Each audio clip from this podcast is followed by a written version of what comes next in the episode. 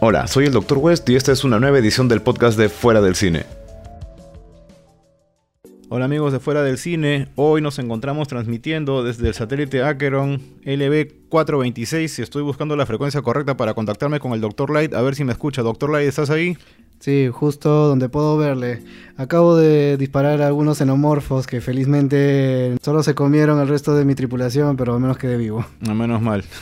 De todas maneras, bueno, estamos haciendo esto desde aquí porque estamos celebrando hoy los 40 años de una de las películas que ha unificado la ciencia ficción y el terror. Estamos hablando de Alien o Alien, el octavo pasajero. Bueno, cuéntanos, doctor West, primero que nada, ¿cómo viste esta franquicia que nos recuerda a este desolador lugar lleno de aliens? Bueno, mira, en ese entonces allá en la Tierra teníamos un televisor de esos que tienen bastantes canales en una frecuencia llamada el UHF y ahí logré captar en el canal 27 por primera vez Alien el octavo pasajero y déjame decirte que fue realmente impresionante porque era básicamente una película de terror, no era tanto de ciencia ficción. O sea, estábamos hablando de un grupo de personas que se quedan encerradas en una nave con una criatura indestructible y no tenían manera de defenderse, no comprendían a la criatura, no entendían sus motivaciones y eso realmente da palta. O sea, por donde quiera que lo veas es, eh, una situación de, alerta.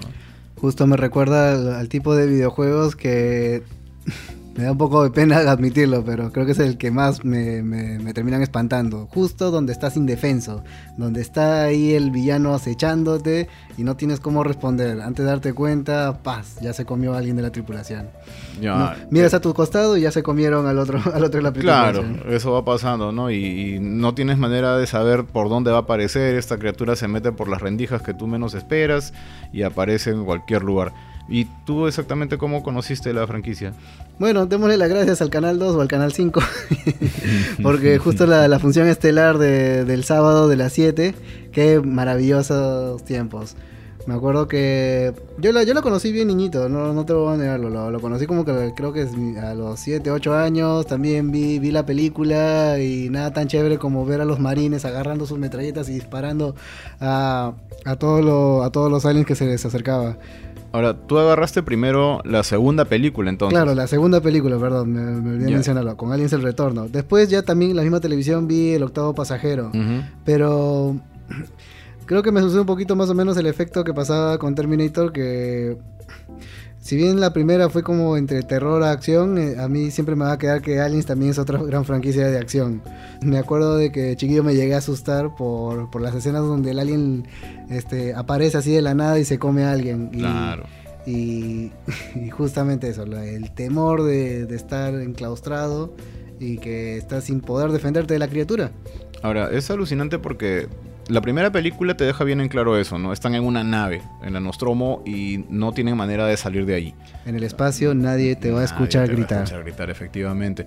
Sin embargo, en la segunda película, a pesar de que ellos están en, en un entorno mucho más grande porque regresan a este lugar y esta vez están abiertos en todo el planeta, ¿no? Están, eh, tienen toda la extensión y aún así la, película te logra hacer sentir claustrofobia. Sientes que estás de todas maneras encerrado en un lugar, ¿no? Acuérdate que uno de los gritos que siempre hacían ahí los, este, los mismos marines eran sáquenos de aquí, ¿no? Sí. Entonces, eso es claustrofóbico por todos lados. Bueno, creo que también como una lección de vida nos deja algo importante, estimado Doctor West en toda operación grande o todo proyecto jamás se pone a alguien inexperto a manejar, a dirigirlo.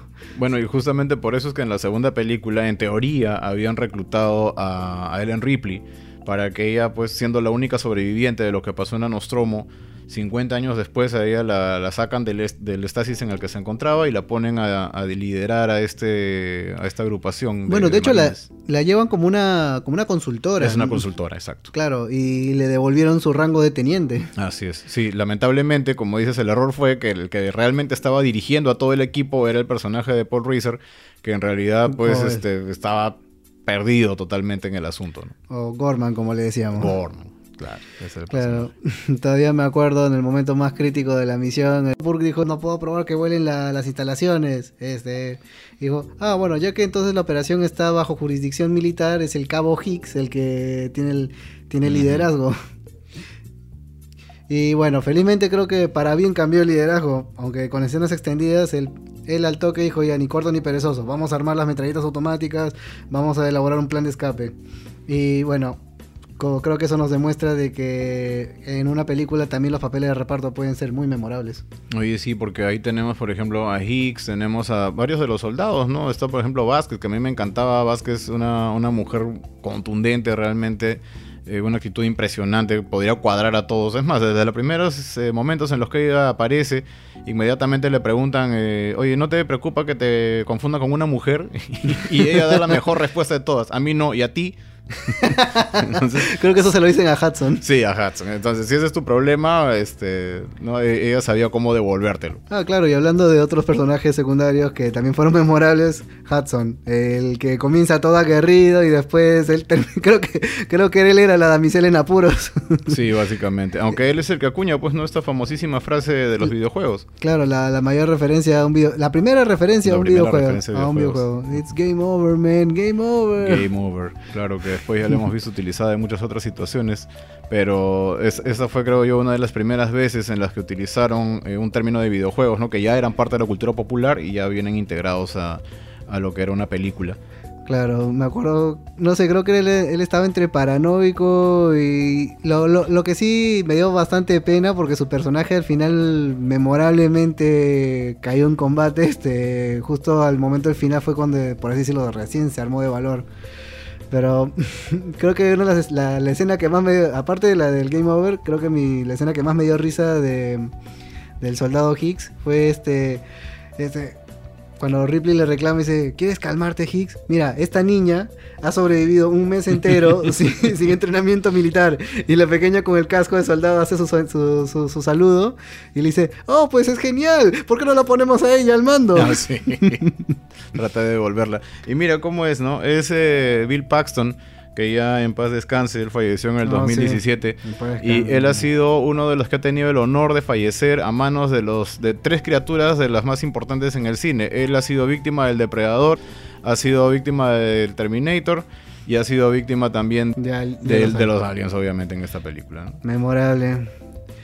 Realmente, creo que creo que eso hasta sería una especie de un logro ahí para como salir en el PlayStation que dice devorado por tres criaturas diferentes. Devorado por tres criaturas diferentes. Claro, un logro desbloqueado, ¿no? Que le salió ahí al señor Bill Paxton. Una lástima realmente que se, que se haya ido.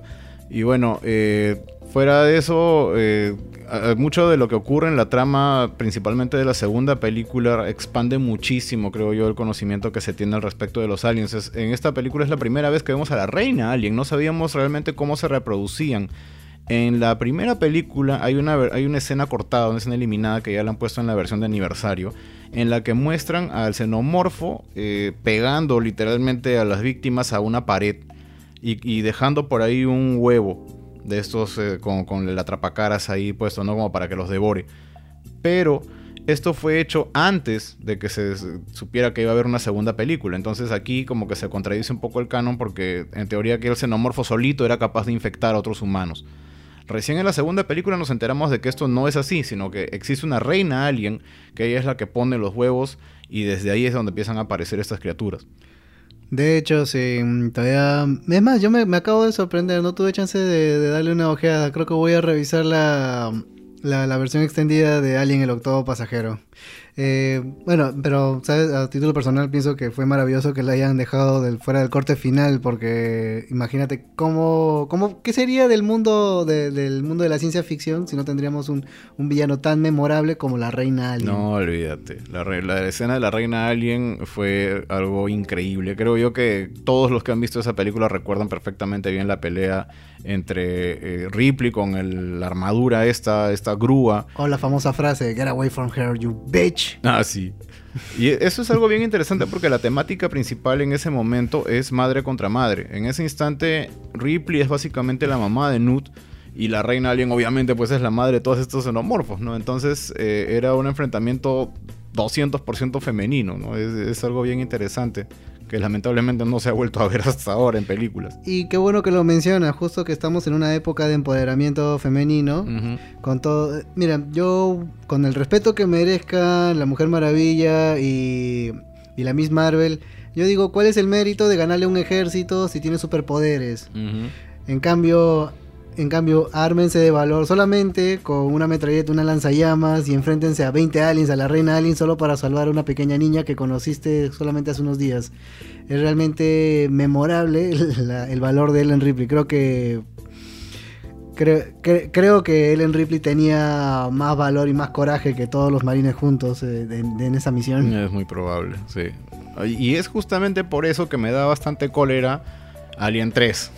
Porque después de todo lo que ha pasado Ripley entre las dos primeras películas, me parece realmente injusto que hayan escrito que eh, después de haberse librado de la reina Alien, después de haber pasado el combate de su vida y de haber rescatado a Newt y también a Hicks, ella de la nada le digan, oye, ¿sabes qué? Acabas de despertar en una, en una prisión intergaláctica. Y, estás infectada. Estás infectada y por cierto, tus amigos han muerto.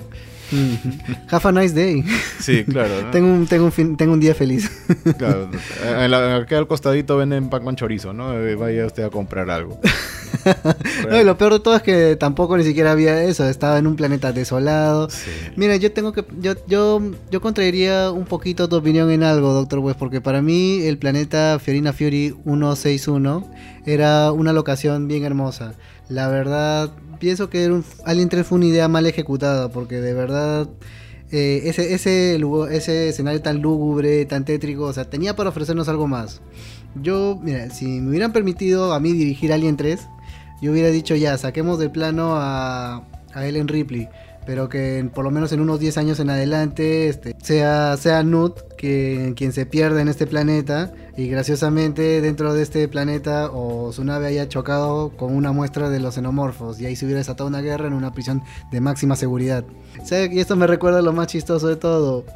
Alien 3 fue el juego, digo, perdón, fue la película con más videojuegos. Eso es algo curioso, ¿no? A pesar de que la primera y la segunda fueron dos tremendos éxitos y sobre todo que la segunda película está repleta de acción, nunca les hicieron un juego propiamente de la película, ¿no? Y se esperaron hasta Alien 3 para recién empezar ese videojuego. La película más deprimente hasta ese momento y lo utilizan esa para promocionar sus videojuegos. Eso fue bien raro, de verdad. Bueno, tenemos que darle las gracias a los videojuegos en algo, porque yo al menos no la recordaba tan deprimente gracias a los videojuegos, porque siempre me acordaba de Ellen Ripley, este, calvita, con su, con su metralleta agarrando a balazos a los aliens en el Super Nintendo. El juego de Super Nintendo sí le hizo un mejor honor. O sea, yo, yo tal vez más adelante vamos a hablar de el tema de los videojuegos.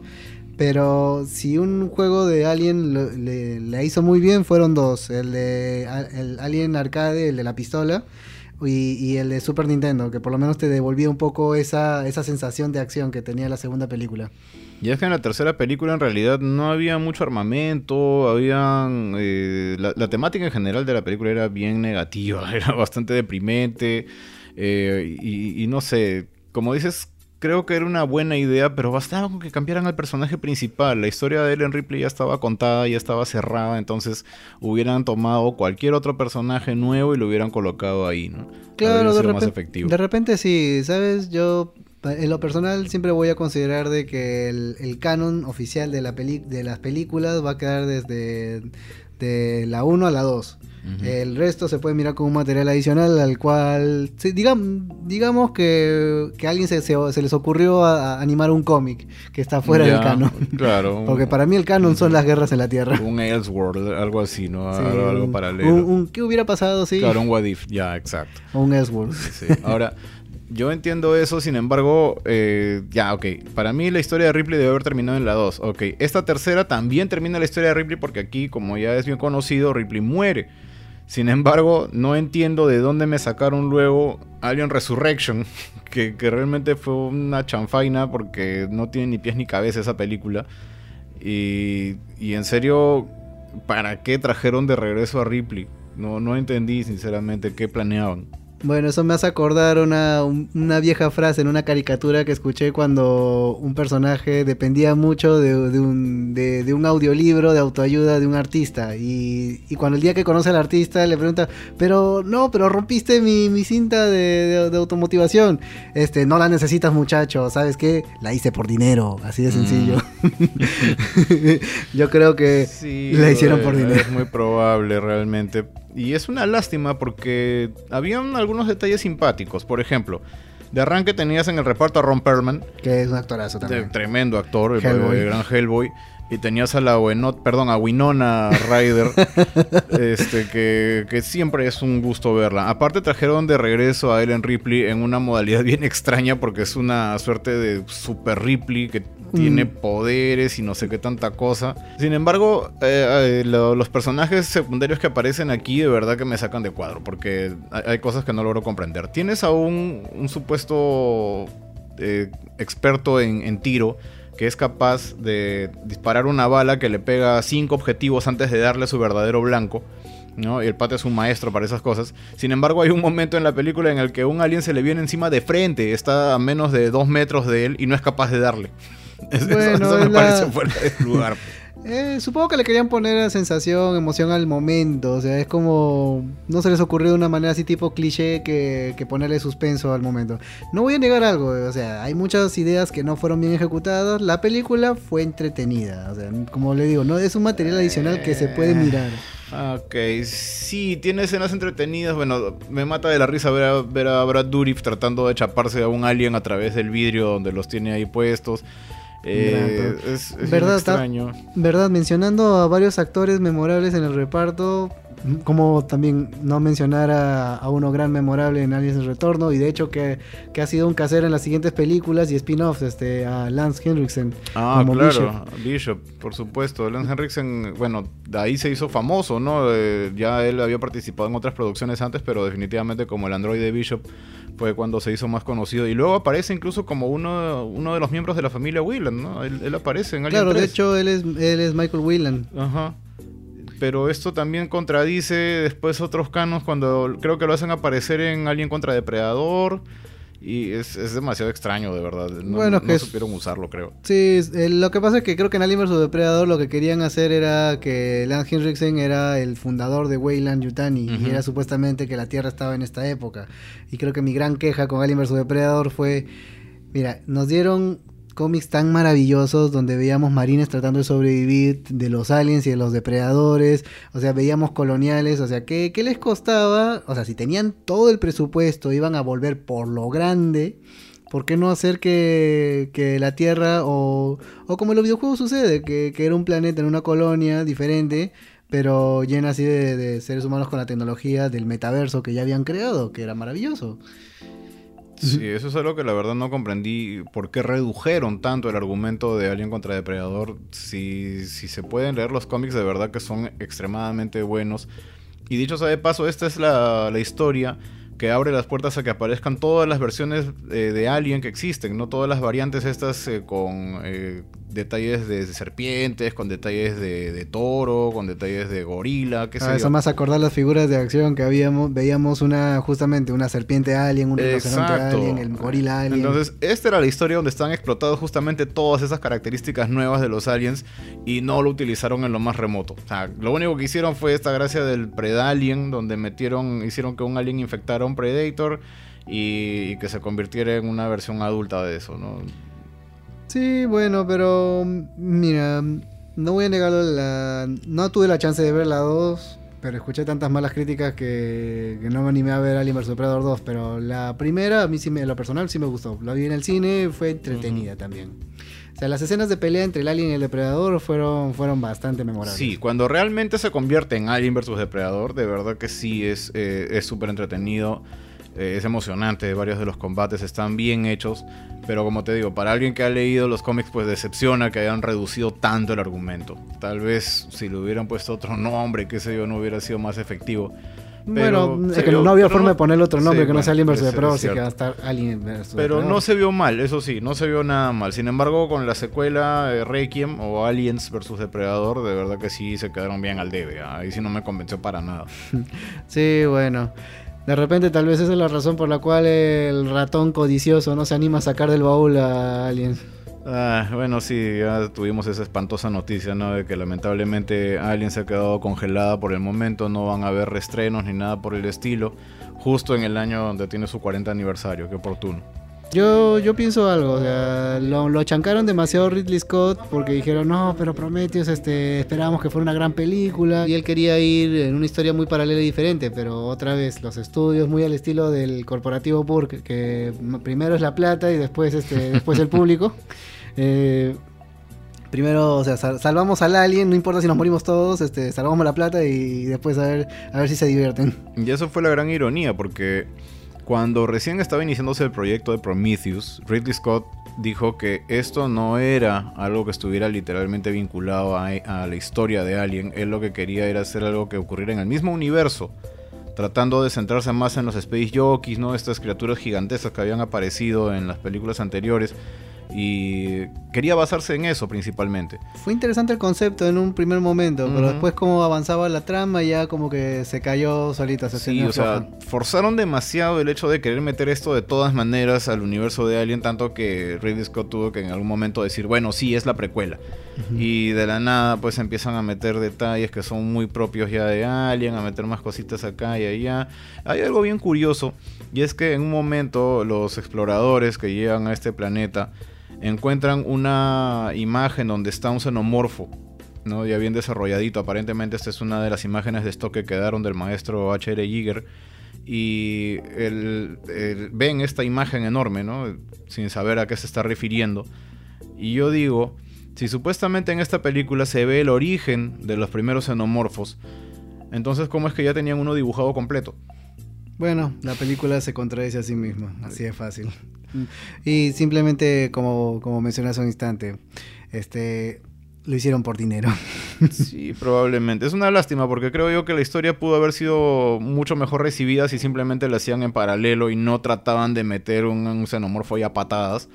Pero bueno, ya los resultados eh, creo que son bastante claros. Yo creo que hasta las mismas esculturas dirían la frase de Bicho, este, para, para un poco más ellos diría de qué están pensando. O sea, seremos sintéticos, pero no somos estúpidos. No somos estúpidos, exacto.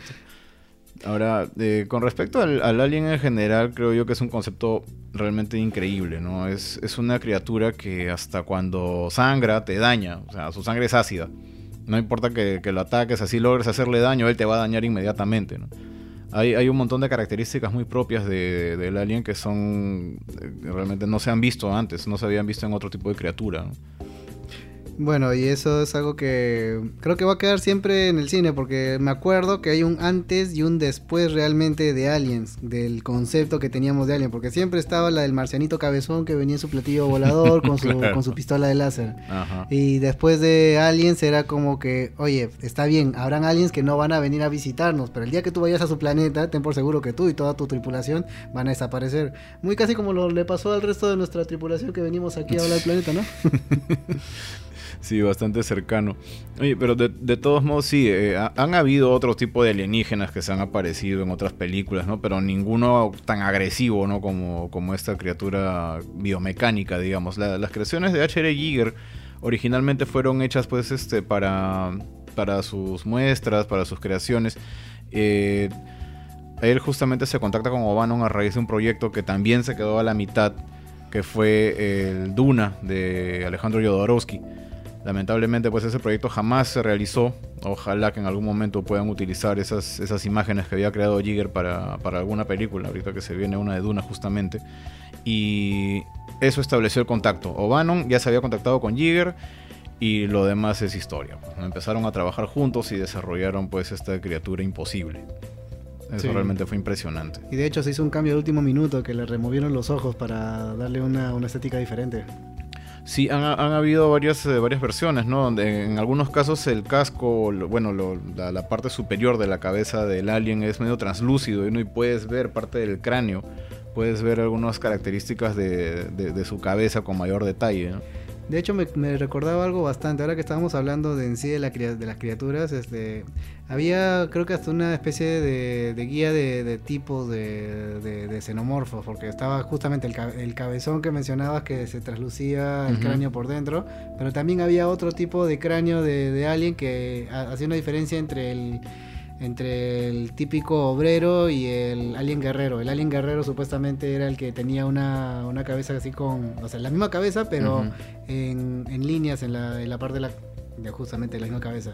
Y estaba también el Alien Corredor.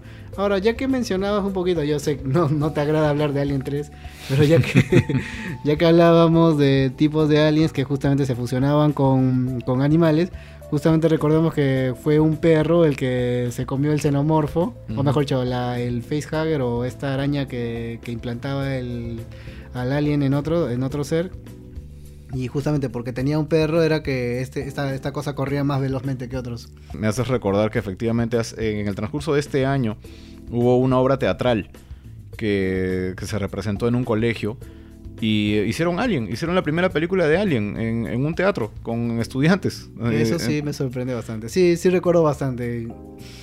Me lo, me lo, comentaste justo en, cuando estuvimos en el, en el, homenaje al 40 aniversario de Alien. Por cierto, quiero aprovechar en dar un saludo al Gato Descalzo y a Germán Atoche, que también tuvimos la oportunidad de compartir nuestras locuras ahí y exponer las, las debidas exposiciones que justamente ahí mencionaste pues, que hicieron... Sí, hubo, hubo, esto. Y mira, tanto fue el impacto que tuvo que en una nueva presentación que hicieron eh, se apareció nada menos que Sigourney Weaver para hacer la oh. apertura. Ella presentó la obra literalmente y, bastante emocionada de que ahora se ha convertido ya en un nuevo clásico, ¿no?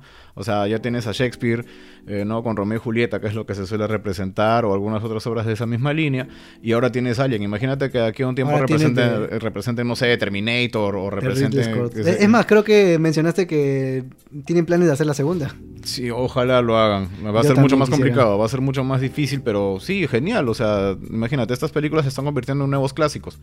Y eso es, eso es genial, eso es excelente. Y claro que esa es la principal razón de, este podcast, estimado Doctor West. Eh, quisiéramos invitar a todos, antes de que nos traguen aquí en el planeta, este, que puedan ver la, que puedan ver las películas. Son no por nada son parte de nuestra cultura pop hoy en día. Es decir, creo que va a quedar como un legado de la humanidad, porque como te decía, hay un antes y un después de cómo veíamos a los aliens. Y hablando de legados, justamente eh, Alien ha sido tan impactante que no solamente se quedó en las películas, hay muchas otras versiones más en las cuales se ha visto al alien representado. Eh, tenemos cómics, hay, hay, montones de líneas de cómics diferentes, tanto novelizaciones o, versiones cómic de las películas, así como también hay otros que cuentan nuevas líneas históricas. ¿no? Hay una, por ejemplo, en la que Higgs y Newt nunca murieron y, se, continuaron con la historia de ellos. Y lo personal, para mí, ese es el verdadero canon. Esa, es una historia que sí me hubiera gustado ver. sí, la verdad, sí. Y bueno, también se ha expandido a través de videojuegos. Claro. Y de hecho, creo que también incluso hay un antes y un después de los videojuegos, de cómo los veíamos. Es decir, dos grandes títulos memorables de, que también son parte de la cultura pop hoy en día salieron a raíz de, la película de Aliens, que son eh, el juego de disparos o el típico juego de acción Contra, que nació gracias a Aliens y también está el, el juego de exploración del planeta que es Metroid. Aunque Metroid tomó, claro, aunque Metroid tomó más elementos de, del octavo pasajero que de, que de Aliens el Retorno. Sí, con decirte que uno de los monstruos en, en Metroid se llama Ridley. Ah, verdad, sí. en hoy alusión a Ridley Scott. Obviamente. Y de hecho, es, más, el mismo monstruo en sí, el mismo Ridley, en la original, la, concepción original de este monstruo era como un xenomorfo, solo que es un xenomorfo con alas. Claro, es una variante de xenomorfo con alas. Y de hecho, hasta ahora me acuerdo, no, es un, hay un GIF y también una imagen que me encantó bastante que editaron, que, que ven, uh, tenemos la portada del juego del cartucho original de Contra donde vemos a los dos personajes frente a unos aliens al fondo, un alien al fondo, pero qué chévere queda cuando lo reeditas y pones a Arnold Schwarzenegger de la derecha, a Stallone a la izquierda y un xenomorfo al fondo. y te da la impresión de que en realidad el juego sería eso. Claro, es que básicamente eso es lo que trataban de evocar, ¿no? Y, es, y es lo caso porque vas pasando por diferentes niveles y vas viendo diferentes tipos de estos xenomorfos que, recuerdan cada etapa inclusive, ¿no? Hay atrapacaras, hay, este, hay esos chestbusters y están pues también las criaturas alienígenas completas, ¿no? Los xenomorfos tal cual. Claro, de hecho, ahora que mencionamos todo esto, me hiciste recordar que eh, la segunda entrega del juego Contra, Super C, en el Nintendo, fue el primer videojuego que llegué a jugar en toda mi, en, toda mi vida. perdón. Fue, sí, pues fue el primero que llegué a alcanzar a mis manos. Eh, me acuerdo que todavía tenía seis añitos y fue el día de mi cumpleaños. Y me acuerdo que. Oh. no, miento, fueron cinco. Tenía cinco añitos. Y, y, me dijeron ya, cuando cumpla cinco años recién vas a poder jugar Nintendo. y, me dieron la oportunidad. Mi hermano estaba jugando conmigo esa vez. típicamente pusieron el, el, truco de las 30 vidas. si no, no duraba. El código Konami. El famoso código Konami. Pero. Y, y lo gracioso fue que, obviamente, como estaba tan chiquito, igual me morí. no, claro. Pero me prueba y error siempre. Pero me quedo con. Pero hasta ahora me quedó la, emoción de que fue el primer videojuego que, que pude alcanzar a, pasar. Y hasta ahora recuerdo bien la, escena de los niveles finales donde estaban estos monstruos que, que parecían los xenomorfos y estas arañitas que parecían que eran la, literalmente era un homenaje a los, a los facehuggers o a los atrapacaras. Sí. Ahora, esos son eh, juegos inspirados ¿no? en, en Alien pero a la vez también hay juegos que son propios de la franquicia, ¿no? Oh, claro, por supuesto. De hecho, me haces acordar de.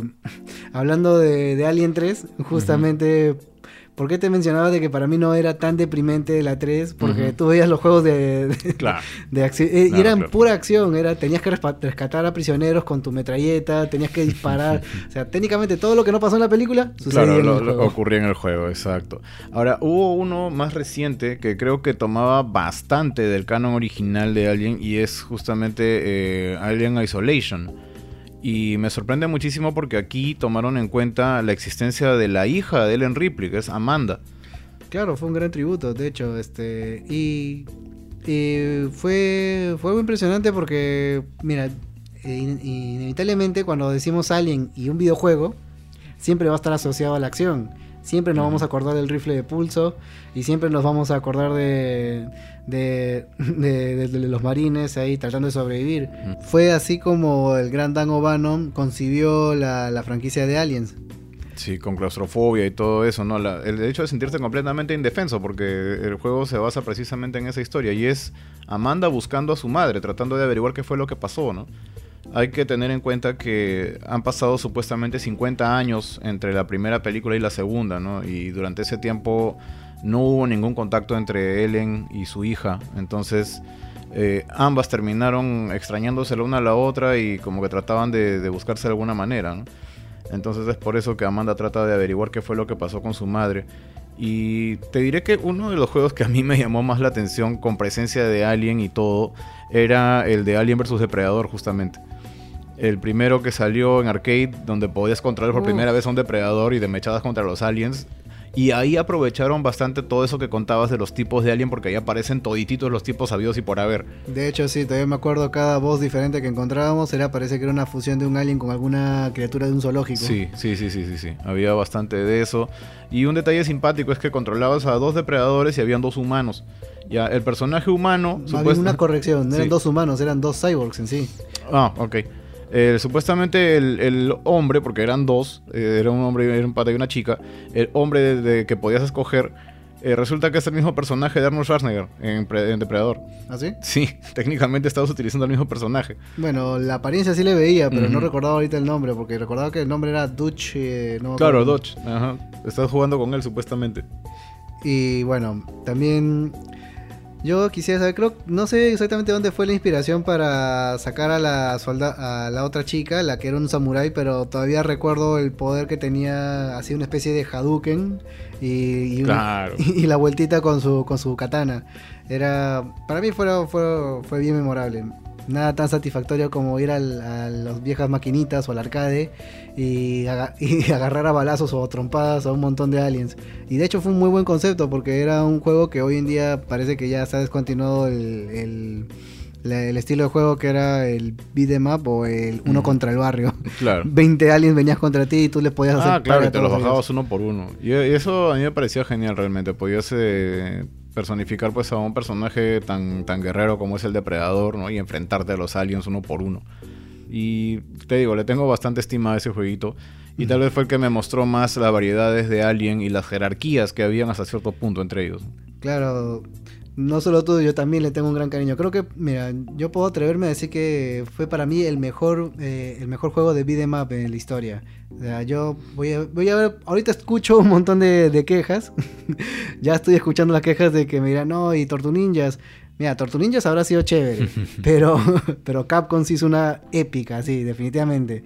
Creo que, creo, creo que no fue un mejor momento para demostrar todo lo que es capaz la franquicia de Alien en un videojuego y justamente de acción en el cual podían estar conectados tres personas a la vez en la pantalla. Hicieron un gran trabajo con los juegos posteriores de, computadora de Alien vs Depredador, porque creo que también esa fue la mejor, el mejor momento en el cual uno pudo experimentar a carne propia qué era lo que era ser un depredador, con tener los diferentes tipos de visiones, al disparar eh, su... Ellos tenían una pistola de dardos y justo esos dardos, ese dardo que, que cuando buscaban en la computadora no aparecían los materiales, ya ese dardo cuando tú le disparabas a, una persona, a un humano o un alien, le podías hasta dejar clavada la, la cabeza en, en, la pared. Todavía me acuerdo de eso. Esos fueron los primeros juegos donde también podías personificar a un alien, ¿no? No era solamente el enfrentarte a ellos, sino también ponerte del otro lado y por una vez atacar con esta, esta lengua con dientes que tenía, eh, que se utilizar esa cola que era una lanza viviente y cosas como esa, ¿no? Y no te olvides lo más chévere, que podías, podías trepar las paredes, podías estar de ah, cabeza. Sobre todo eso, podías estar de cabeza y trepar las paredes. Y aparte de eso, también los, que, los juegos que se hicieron bien conocidos fueron los de disparo, ¿no? Los donde tenías que manejar simplemente con una ametralladora y bajarte todo lo que encontraras. Oh, claro. De hecho, hasta el día de hoy podemos encontrar algunas copias de esas máquinas en arcade. Eh, bueno, también creo que el primero que recordaba era la 3, pero después salieron otros que, fueron bastante memorables, que era el Alien Extermination, que bastante memorable el juego. Creo que el, juego hizo algo muy bien que es centrarnos en esa claustrofobia del marine que tenía que saber usar bien sus recursos. Era, tú tenías la ametralladora y se te podían acabar las balas, se te acababan las balas tenías que usar la pistola y tenías que siempre estar buscando un cargador nuevo. Eso, a la que tenso. Sí, pero te ponías en, los zapatos de los marines. ¿Te acuerdas de la escena de Alien el Retorno cuando están ahí con toda la música de acción este, tratando de sobrevivir? Y un momento que me acuerdo la pobre Teniente Vázquez que se queda sin balas, pues no le queda otra más que usar la pistola. Y usar la pistola, sí. Escena tan memorable hasta ahora y la puedes revivir ahí. Y bueno, ya para casi cerrar la noche, el último, solo voy a dar una mención honorífica a uno que me gustó bastante, que fue Alien Colonial Marine. Me encantó bastante por una razón específica. Las voces de Lance Henriksen y de, y de Michael Bien estuvieron ahí en la película. Eh, y algo bien que hizo el, juego fue olvidarse por completo de la 3. Bueno, de hecho añade la 3, o sea, sí lo mantiene como un canon en el DLC, pero pero en esta, pero en esta nos dicen que el, soldado Higgs, el cabo Higgs, sobrevivió de, ese estrellato. Una forma muy extraña, pero sobrevivió. Yo digo, ya bueno, que haya sobrevivido se, valió la pena. y, el último título de la noche eh, sería uno que bastante memorable en Nintendo DS, que era Alien Infestation o Infestation donde tenías un grupo de marines, eran unos cuatro marines, tenía la típica, muy casi del estilo del Colonel Marín, tenías que explorar todo el crucero del, del Sulaco, donde estaban buscando por qué se perdieron, dónde quedaron ellos y después terminas otra vez en LB426. Creo que de repente por ahí vamos a encontrar sus cadáveres de ellos. Probablemente, ahorita acabo de pisar algo, creo que en uno de ellos. Sí, yo creo que sí. Este, al menos nos hubieran dejado algo de balas, creo. Hay que andarse con cuidado ahí. Sí. Y lo más memorable de esto es que si, si, si perdías a uno de tus soldados eran como unas vidas. Si moría uno de tus marines, se moría para bien. Solo puedo decir que hubo un antes y un después gracias a Alien. Estamos eternamente agradecidos desde aquí de fuera del cine y no podíamos evitar de hacer también nuestro propio homenaje. Sí, y ahora nosotros también vamos a celebrar un poquito y bueno, estamos ya celebrando porque tenemos un sorteo de por medio en la página. Hay un xenomorfo en Funko que nos han proporcionado. Pudimos atrapar a uno de ellos. Atrapamos a uno en una cajita y lo hemos puesto ahí para que se les pueda dar un obsequio al ganador. Esto gracias a las tiendas de Akemi y de verdad les estamos muy agradecidos por habernos conseguido esta cajita para poder capturar al, xenomorfo. Así que está corriendo el sorteo desde el día miércoles, creo. Sí, desde el miércoles hemos estado haciendo correr el sorteo y tenemos hasta el viernes para recepcionar a todos los participantes, todo aquel que quiera llevarse al xenomorfo a casa.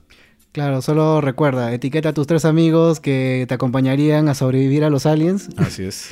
y buena suerte a todos. No quisiera cerrar este, este especial de Aliens sin las recomendaciones de siempre. Ahí están, a ver. Ante, ante una expedición fallida o una infestación de aliens, tapen las puertas, carguen el rifle de pulso. El rifle de pulso esta vez. Sí, eh, yo voy a conservar la Smart Gun. Eh, nunca está de más. y el lanzallamas. También, no olvidarnos de ellos. Este, guarden munición, buena puntería y buena, cacería.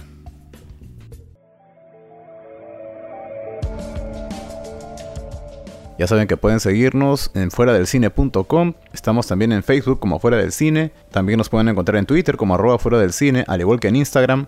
Estamos en todos los medios de difusión de podcast, así como iBox, iTunes y demás. Y vemos también en Sol Frecuencia Primera los martes y jueves a las 10 de la noche. Muchas gracias por compartir estos minutos con nosotros. Por mi parte eso es todo, soy el Dr. West. Nos encontramos como siempre fuera del cine.